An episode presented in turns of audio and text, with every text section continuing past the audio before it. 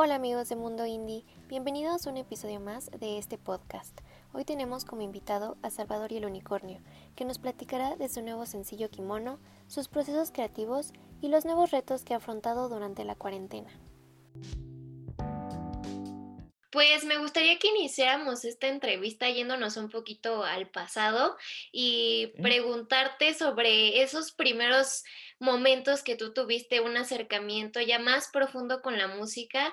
¿Recuerdas eh, qué fue lo que sentiste o alguna canción que te causó un sentimiento particular para que tú decidieras crear música propia?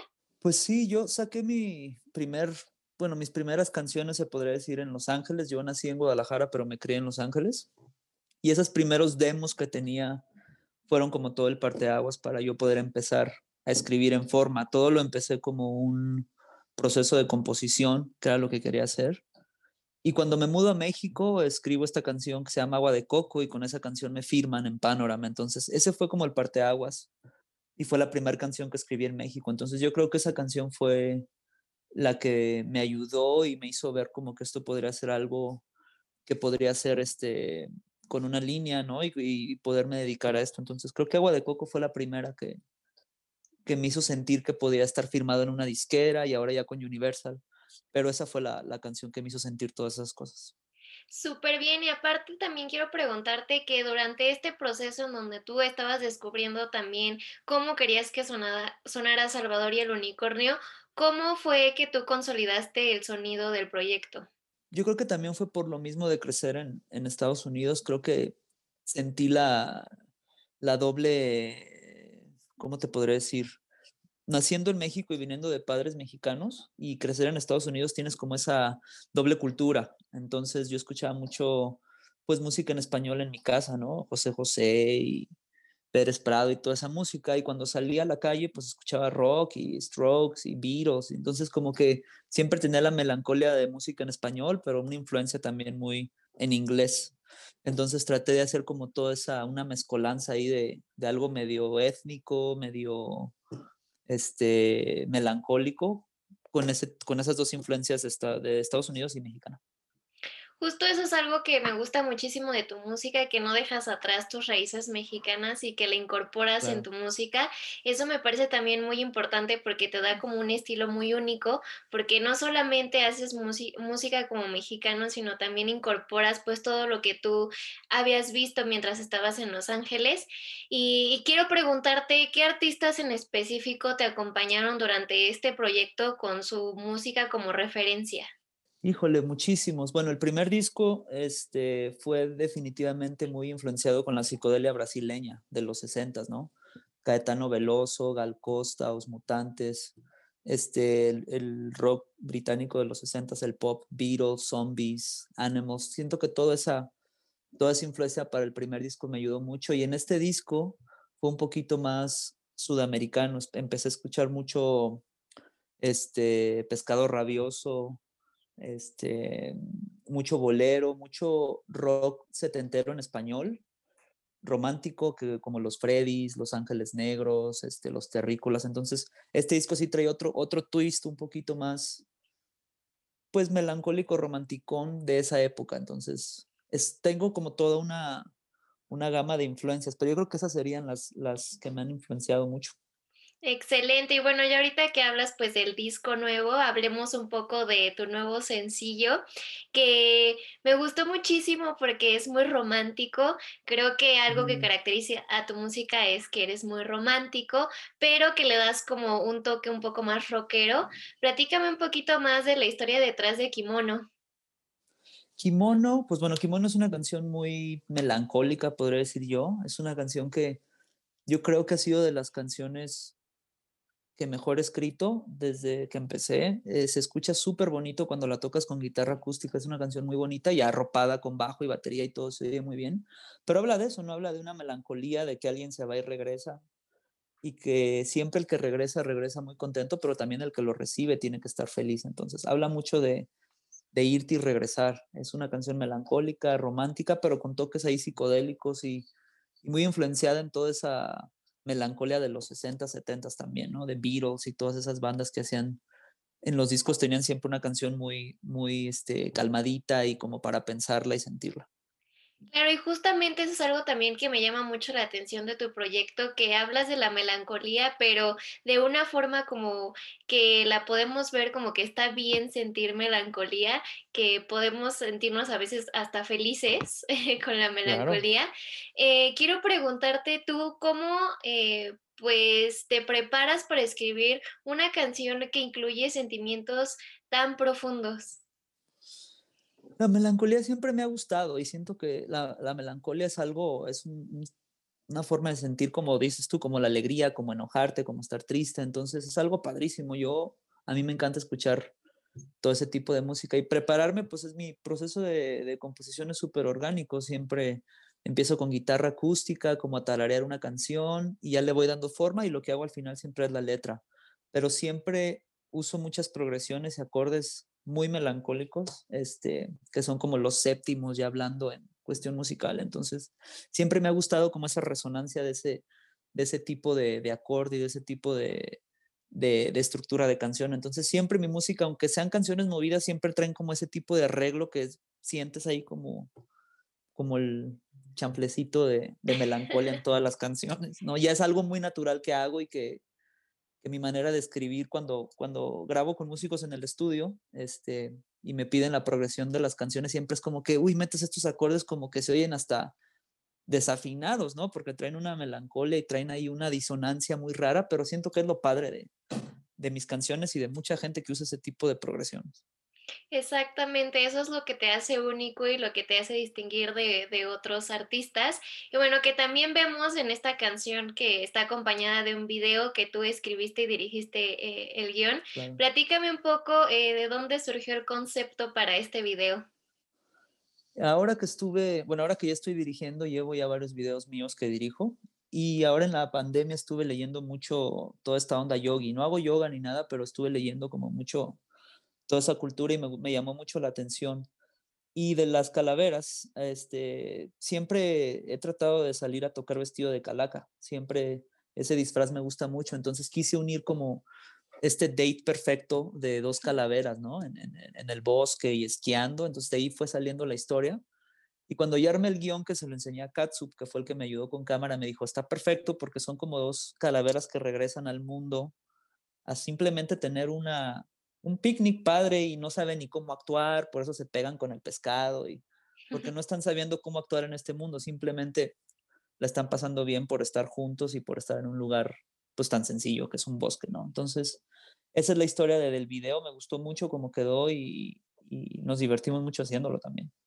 Y justo es eso, eh, eso es algo que quiero preguntarte. Me causa un poco de intriga saber si este video lo grabaron durante eh, la cuarentena y qué reto fue como el mayor que enfrentaron ustedes al grabarlo en cuarentena. Lo grabamos hace poquito, lo grabamos hace como un mes. Este, sí fue, obviamente todavía seguimos durante la cuarentena, pero lo grabamos con todas las medidas este, eh, para que todos estuviéramos bien. Hicimos desde el primer video de Ven a ver, ya somos un crew muy chiquito y eso creo que también nos ha ayudado porque entre menos somos, tenemos como más claridad de lo que queremos grabar. Entonces, este, fuimos a, a Cuernavaca a grabar la parte del, del water skin y en el, la marquesa hicimos lo del yoga. Entonces, estuvo muy padre. Obviamente yo no hice nada de eso. Este, fue, fue Víctor y Carolina, que son dos expertos de yoga, este, se dedican a eso y son buenísimos y ahí se ve reflejado, pero siempre es muy padre hacer algo con un crew pequeño, ¿no? Nos tuvimos que reducir a, eh, ¿llevamos maquillista o no? Pues no, porque ya es mucha gente. Este, el catering, pues comemos de lo que hay ahí. Este, entonces te reduces, pero creo que eso está padre para, para hacer algo íntimo y creo que al final se refleja mucho en el video. Claro, y la verdad también eh, me gustó muchísimo cómo abordaste eh, pues esta historia, ¿no? Como tú me platicabas que estas calaveras que regresan al mundo a disfrutar, eh, pues como de una cita de, de, disfrutar estar juntos, ¿no? Que de eso justamente habla tu canción. Y haciendo referencia a este video y de que se van de picnic, quisiera preguntarte si tú pudieras eh, tener un picnic con cualquier artista vivo o muerto, ¿con quién te gustaría pasar un rato? Uy, mm, ¿con quién me gustaría pasar un rato? Es que hay tantos, ¿no puede ser una fiesta? bueno, te dejo que elijas a cinco. Ah, vamos a escoger uno. Este, para esta canción de Kimono, me inspiré mucho en un documental que vi de John Lennon, de cuando grabaron Imagine. Y me encantó cómo invitaba a todos a su casa y desayunaban y tomaban té y pan tostado y luego se metían todos a grabar. Entonces se me hizo muy padre cómo para crear él ese disco de Imagine, este, fue todo muy íntimo. Entonces yo creo que por eso sería un picnic con él, ¿no? Con John Lennon y, y nomás como estar ahí con él, jengueando, estaría padre. Wow, estaría súper épico porque también todas las experiencias que él te puede contar que ha tenido con la música debe ser increíble. Sí, imagínate, aparte ahí la, como no queriendo voy a llevar una guitarra de que échate una, échate unas. wow, sí, la verdad estaría padrísimo. Y bueno, también quiero preguntarte, pues de este lado que ahora vemos de ti como director de videos, eh, ¿cómo surgió en ti, pues, eh, esa espinita de querer dirigir tus propios videos? Desde el principio lo empecé a hacer, pero no sabía que lo estaba haciendo. Para mi primer video que hice fue Agua de Coco, que fue la primera canción y lo hice junto a Ramón Cerrilla y como que empecé a buscar la historia y empecé a hacer el styling y empecé a buscar locaciones. Entonces ya lo traía como, como ahí, pero no sabía que lo hacía. Desde hace ya como cuatro videos ya empecé como a hacer un guion y un mood board y como que toda una estructura, pero siempre me ha gustado todo lo visual. Siento que es muy importante no nada más hacer música, sino hacer algo visual que la gente pueda ver este, lo que quieres proyectar. En mi caso, este, agarrar una agencia de producción o que alguien más me haga un video, digo, no estoy en contra, pero creo que si ya lo estoy haciendo yo, todavía se siente un poquito más ahí mi mano que está, ¿no? Eh, y me ha gustado mucho, es, es, un trabajo duro, estoy aprendiendo todavía, pero, pero me siento a gusto, ya voy a empezar a hacer el próximo sencillo, el próximo video también, y este, y súper contento, y aparte he tenido la suerte de trabajar con, con amigos que me han ayudado en cámara y en foto, que son buenísimos y tienen toda la experiencia, entonces estoy en el proceso de aprendizaje pues Kimono de la mano y ven a ver, pues es esta nueva faceta de Salvador el Unicornio. Platícame un poco de esto nuevo que estamos viendo de ti y qué es lo que veremos después. Pues estos son, son como los parteaguas de este nuevo disco que ya está terminado. Este, ya llevamos tres, tres este, lanzamientos, este Kimono es el tercero, empezamos con Ven a ver. Y pues es como ya darles una, pues no pista, pero como una estructura de lo que va a ser el disco, ¿no? Al, al, a lo largo de, de, hacer Madre Mía y de este disco, eh, entendí que no hago canciones, hago discos. Entonces, para mí es bien importante que la gente escuche toda la, la, la historia completa. Este, y ya por eso ya quiero que salga. Entonces ya es como, es como ya irles dando como esa de, esas pistas de por dónde va a ir. Siento que la gente que me sigue ya entendió que, mi música es escuchar el disco, es ponerlo y escucharlo. Y bueno, ya escoges tus canciones y las metes al playlist, yo también lo hago, pero eh, estoy, estoy muy convencido de que hago discos, por eso ya, ya me urge que salga para ya mostrarles todo y cómo embona una canción después de la otra. Y, y, y sacar sencillos es complicado porque dices, bueno, tienes que sacar las mejores de la, de la, del disco, pero en realidad puede ser que a alguien le guste la que nunca sacaste de sencillo, que es la que está ahí escondidita y es la más sencilla. Entonces, por eso me gusta mucho crear discos en vez de, de rolas. Y la verdad, eso me sorprende muchísimo porque muchos artistas ahora hacen completamente lo contrario, ya no hacen claro. álbums completos, ya solamente sacan Exacto. sencillos, pues muchas personas ya están muy acostumbradas a solamente escuchar sencillos y ya no se dan el tiempo de escuchar un álbum completo, que a mi parecer, como tú lo dices, te cuenta toda una historia y eso es lo que a mí me encanta de un álbum, que de principio claro. a fin te cuenta algo y ves como esa conexión que hay de una canción a otra que pueden ser de ritmos diferentes, pueden hablar de temas muy diferentes, pero que cuando escuchas toda todas completas es como, wow, es todo un mundo aquí. Y creo que eso también se está perdiendo muchísimo, que ahora ya con tantos sencillos, ya como que no hay historias que contar, o es como una mini historia la que se cuenta, pero no una gran historia. Exacto, y ahorita también digo, no, cada quien hace su, su forma de, hacer música, pero también mucha gente se enfoca en hacer la canción, ¿no? Voy a hacer este, va a ser como el sencillo o el hit o lo que yo quiero conectar con la gente. Y para mí conectar es con toda la historia, ¿no? Es como ver la pintura completa acabada. Entonces, este, para este disco traté, traté de hacer eso que dices tú, que fue igual y no lleva una, una historia, pero sí es como un playlist de muchas canciones, ¿no? Es como algo que, que tú escogiste de varios artistas y lo pusiste en tu playlist, como yo tengo también muchos playlists que escucho y es de que tengo ahí cumbia, salsa y eh, rock y eh, de todo. Entonces, eso es lo que traté de hacer para este disco, como esa historia basada en un, en un playlist donde, donde las la canción que siga te va a gustar y, y, vas a conectar, ¿no? Ya tú escoges las que más te gustaron, pero crear un disco y crear historias es bien padre. A mí me gusta mucho esa dirección que he llevado siempre de, de hacer una obra completa. Excelente. Y bueno, también quiero preguntarte cómo te sientes de estar sacando sencillos, sacar música durante la pandemia. ¿Es difícil? ¿Te gusta? ¿Ha sido diferente? Fíjate que ya lo teníamos planeado, era algo que estaba ya en el calendario y se vino esto de la pandemia y, y era de parar o seguir haciéndolo. Entonces, seguimos grabando a distancia, seguimos haciendo los videos. Ahorita que estoy involucrado con los videos, pues también me tengo que acomodar a muchas personas para realizarlos, pero a mí me está encantando esta, esta, este ejercicio de sacar canciones durante la pandemia, ¿no? Siento que nunca va a haber un momento correcto para hacer algo y nada más lo tienes que hacer. Entonces tengo amigos que tienen cosas y dicen, no, hasta el año que entra, a ver, pues yo creo que no hay momento correcto para hacer las cosas, ¿no? Simplemente hacerlas y, irlas sacando y siento que a la gente le está gustando eso también, ¿no? Como que escuchar rolas nuevas, no solo mías, sino de muchos artistas que siguen sacando y no han parado por, por esta situación en la que estamos pasando. Y yo creo que la música nos ha ayudado muchísimo en estos días, pero algo que me llama la atención eh, y que quiero preguntarte es que si consideras que durante estos días que a lo mejor tenemos más tiempo, que tenemos menos actividades que antes, ¿tu creatividad es mayor, es menor?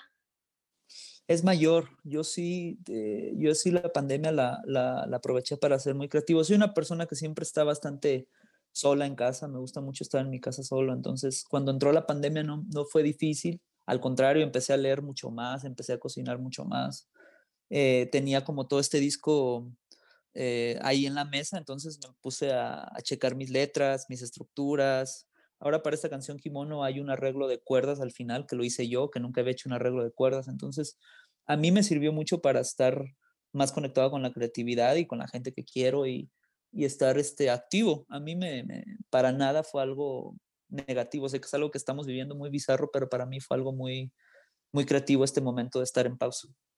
Y yo creo que eso es lo importante, ¿no? Ver el lado bueno de estar en casa, de tener más tiempo y encontrar esas claro. actividades que nos mantengan ocupados, esas actividades que nos gustan. En tu caso, que es la música, pues ahora, como no hay shows en vivo, pues no puedes presentar tu música a, a tus fans. Y pues ahora vemos que los artistas están utilizando las redes sociales, los streamings para presentar su música. ¿Tú tienes pensado hacer algo para tus fans? Fíjate que el streaming fue algo que a mí nunca me, como que nunca conecté, nunca me invitaron a hacer varios durante la pandemia cuando estaba en su, en su mero apogeo hace un par de meses y como que nunca sentí la, la conexión y nunca lo quise hacer, solamente hice uno que fue el Va por el Crew, que fue para una causa de recolectar dinero para el crew, pero he, he batallado mucho con el streaming, batallo con mis redes sociales también, soy muy malo, entonces me gustaría hacer el showcase del nuevo disco en vivo, pero si no, sí voy a tener que, voy a tener que hacer un streaming este, para presentarlo en vivo y tocarlo, este, para tocarlo y, presentarlo, porque el año pasado el Para Madre Mía lo hicimos ahí en Universal con gente y estuvo padrísimo. Y siento que eso es importante, presentar un, un producto en vivo y tocado, este, siento que sería padre. Aparte que ya tengo muchas ganas de tocar estas nuevas canciones. Pero ya veremos de aquí a diciembre, enero, si a la salida del disco, si todo sigue pues un poco restringido, haremos un streaming definitivamente, pero yo preferiría, aunque sea para, no sé, unas 15 personas, hacer algo en vivo y, y presentarlo y también streamearlo, obviamente, pero, pero ya veremos, veremos qué ha pasado y pues nada más decirles que no hay por qué preocuparse, hay que seguir adelante, hay que, no hay que bajar la guardia y seguir escuchando música, seguir leyendo, seguir estando con la gente que queremos y seguir estando creativos, ¿no? Este, nunca va a haber un buen momento para hacer algo, simplemente hay que hacerlo y estar, estar contento con la vida, eso es muy importante. Muchas gracias por escuchar este podcast. Estén atentos a las redes sociales de Salvador el Unicornio que estará dando bastantes sorpresas. Además que el lanzamiento de su nuevo álbum está muy cerca.